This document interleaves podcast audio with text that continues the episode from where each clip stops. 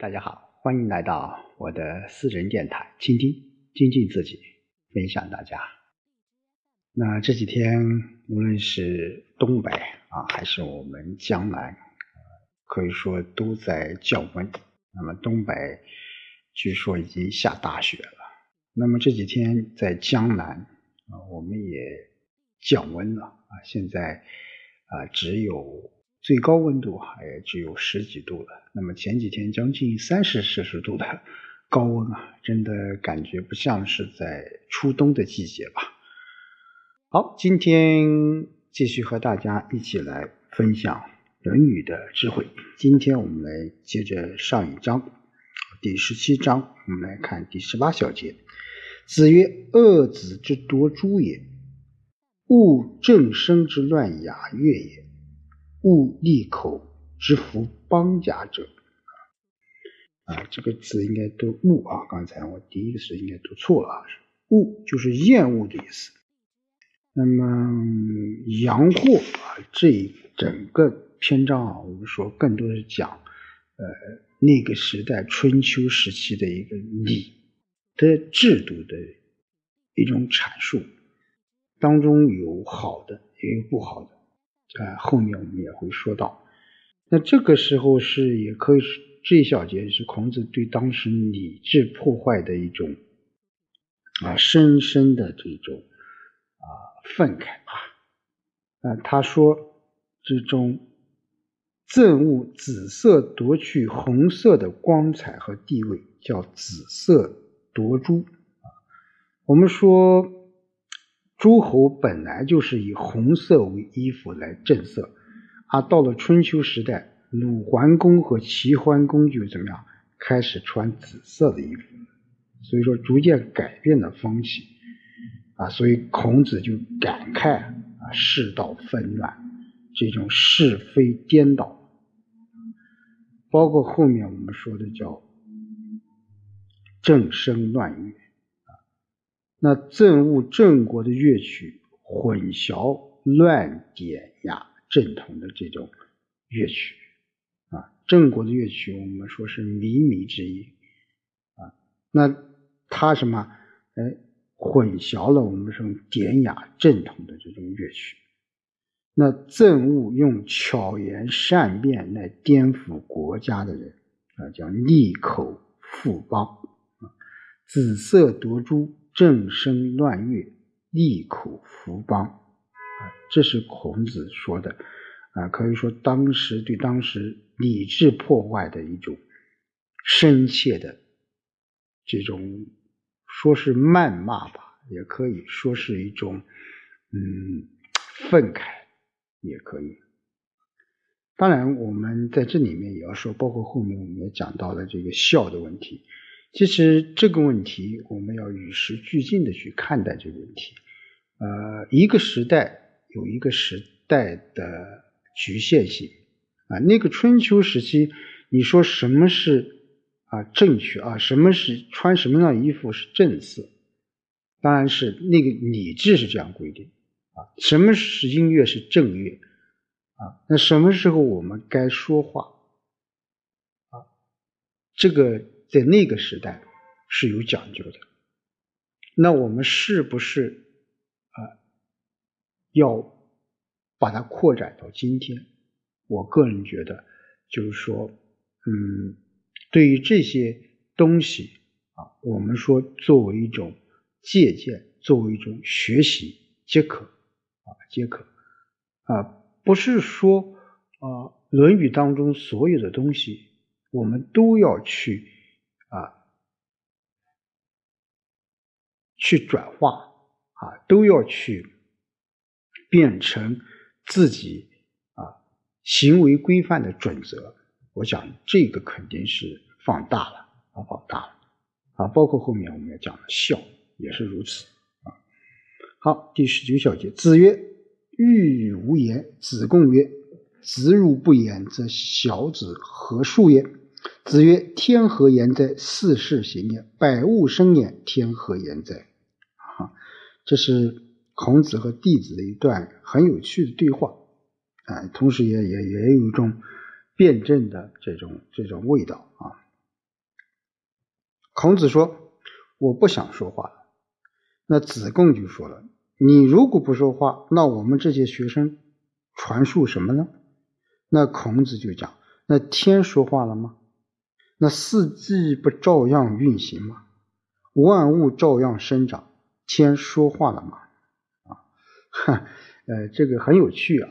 就是我们说，在特定的情况下，有些东西是是讲不通的啊，有些东西是说得通的。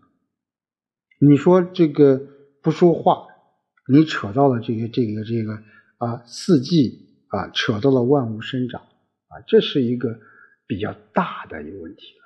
那此时此刻，我们就孔子和子贡的这个对话，如果你不说话了，说实在的，作为学生来讲，他还真的。写不出东西，你说他怎么去去去传述你所讲的东西，去揣摩吗？肯定不行。当然，我们说包括《论语》啊，有很多一些东西，也不是说是完完全全都是《论语》啊，都是孔子一句一句说出来，他们记下来，有的也有可能是啊自己的学生在后来进行一些加工啊。但无论如何啊，你说你什么？都不说啊，这只是一种比喻。我们不能说，不能以字面的意思，就是说啊，我们什么都不说，什么都不做就 OK 了啊。就像我们经常讲，这个世界少了谁，地球都会转，没错啊，这是一种心态可以。但是我们说，面对一切的生活。工作和学习，我们还需要有积极的状态去思考、去践行。第二十小节，汝卑欲见孔子，孔子其以计，将命者出户，取色而歌，使之闻之，啊，使之闻之。这也是一个小故事吧？就是汝卑啊，这个呃，这个人啊，他是见拜见孔子。那过去我们说，你去拜见一个人，特别像孔子，但要有事项见你的，就是说你要你要有一些，就像现在我们要你要递个递个东西啊，来啊预约一下，对不对？你去直接去找他来了，孔子就以生病为由拒绝了。那传话的人刚出门呢，孔子便取下瑟来，边弹边唱，故意让汝卑听见啊，汝卑听见。那这个很简单，就是说，还是说到礼啊，嗯，就是说，你见个长辈或见一个有名望的人，你要你要有预约啊，就像我们现在啊去见一个老板、见一个领导也是一样的啊，这是一礼节吧，是一种最基本的礼节。好，第二十一小节，在我问三年之丧啊，三年之丧积。以久矣。君子三年不为礼，礼必坏；三年不为乐，乐必崩。旧古既没，新古既生。钻碎改火，饥可移矣。子曰：“师傅道，衣服紧，与汝安乎？”曰：“安。”汝安则为之。夫君子之居丧，食指不干，闻乐不悦，居处不安，故不为也。今汝安则为之，在我处。子曰：“愚之不仁也。”子。生三年，然后免于父母之怀。夫三年之丧，天下之通丧也。余也有三年之爱于其父母乎？啊，这里面刚才我也说了，就是那个时代的这种啊礼仪的制度啊，我们现在如何去看待？我们要用辩证的去看待这个这个这个思想吧。就是孔子，我们说他非常重视这个孝的啊，这个时候。啊，宰我啊，就围绕这种丧礼应付几年的问题，他们俩展开了这种争论啊。我觉得这个争论，争论本身啊没有多大问题，但是争论的这个啊过程，或者说他的给我们呃当代人，我们说应该要要去思考的啊。就宰我就问了，我父母死了，服丧三年啊，就故那个时代，就说。父母亲去世过后，作为子女要服丧三年，啊，就说这个太长了，啊，君子三年不息礼，你一定会败坏；三年不演奏音乐，音乐一定会荒废；旧鼓已经吃完了，新鼓已经登场了，取火用的岁木已经轮换了一遍，服丧一年就可以了。就在我就说，父母去世以后，我们顶多服丧一年就可以了。那孔子说，丧期不到三年就吃稻米、穿锦缎，对你来说心安吗？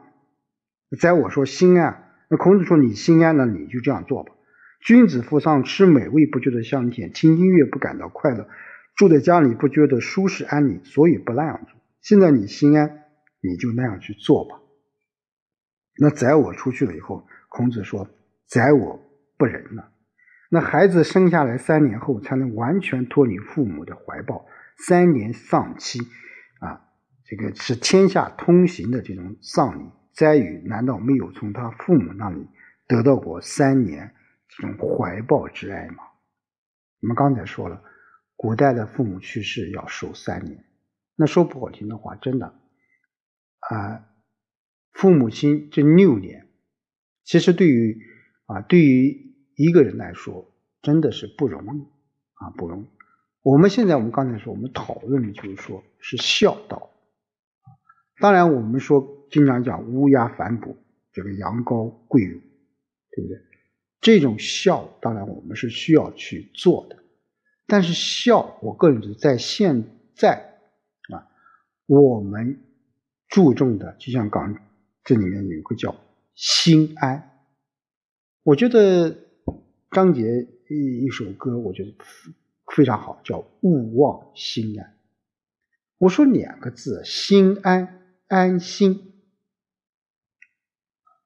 我们说孝，不仅仅你是，特别是现在啊，我们说那种形式，现在当然也没有说啊，要要要要一定要守丧三年了啊，或者说现在有的地方啊，也有一些习俗，你比如说啊，母亲父母亲去世以后，你你你在一年之内不能结婚啊，你要守孝啊，你要守孝啊。